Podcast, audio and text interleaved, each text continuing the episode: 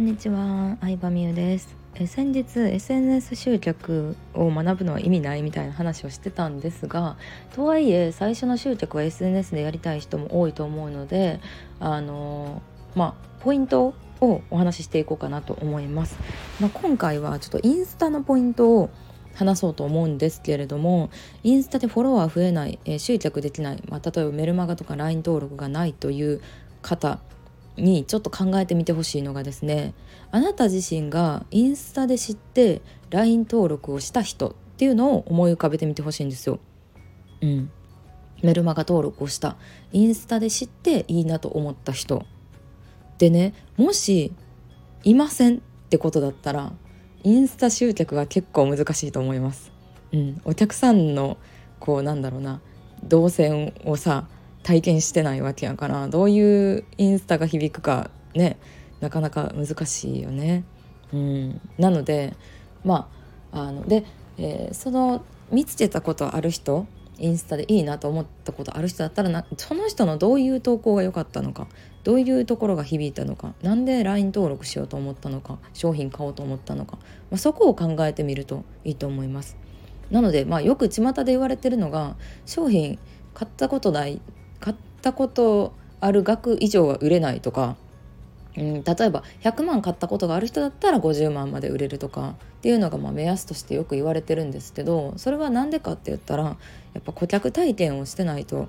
難しいんですよねこれまた。うん、人間って私は性善説を信じてて基本的にはいい人が多いと思ってるから自分がこの商品高っと思って価値を感じてなくて買ってないものっていうのは自分が同じような商品を作ったとしても多分売るの結構難しいんですよね。自分が買って良さを実感してないからさ、うん、でも、まあ、買って実感してたらあめっちゃ良かったっていう経験をいっぱいしてたらさあなんかこのいい経験をいろんな人に伝えたいって結構心の底から本気で思えるんですよ。私はその本気で思えるっていうマインドに持っていくまで結構時間かかったんですけど、まあ、なのであの SNS にしても商品を買うにしても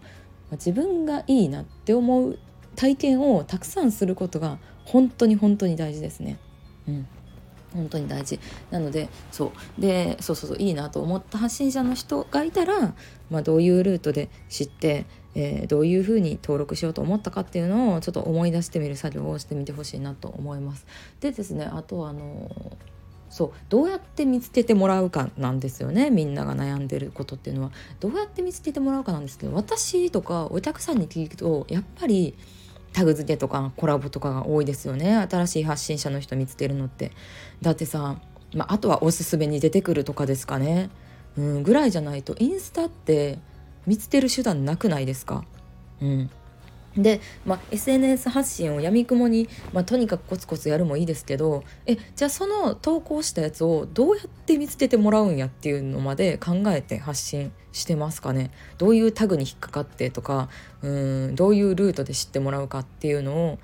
まで考えて投稿してる人って意外と少ないんじゃないかなって思うんですけどうん結局私は新しいインスタアカウントを知るのはもうコラボとか知ってる人が紹介してたとかタグ付けしてたとか、まあ、基本それぐらいしかないかなって思いますね。まあブログとか他の SNS から知るっていうパターンもあるんですけどもしくは発見一覧そのトップに出てきますよねおすすめ。から知るっていうことがほとんどですかね。でもおすすめに乗ろうと思ったらやっぱりそこそこいいねが早いと。あいいねがねあの投稿直後にたくさんつくとか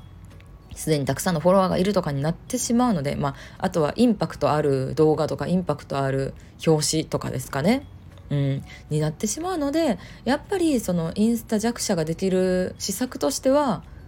基本的にはコラボ、えー、誰かに紹介してもらう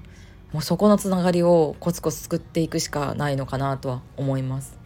はいということで今回は、えー弱者ならではのインスタ戦略について語ってみました。なのでまあ私がこうなんかコラボしましょうねって言ったからしました。じゃなくってそんな短絡的なことを伝えたいんじゃなくてなんか自分自身がじゃあどうやって新しいインスタアカウントを見つけたかっていうのを考えてあそれと同じことしたらいいやって試してみるみたいなことですね。なのでみゆさんがコラボしましょうタグ付けしてもらいましょうって言ったのでお願いしました。みたいなことにはなってほしくないのでそこだけは間違わないようにお願いします。ということで今日もありがとうございました。ございました。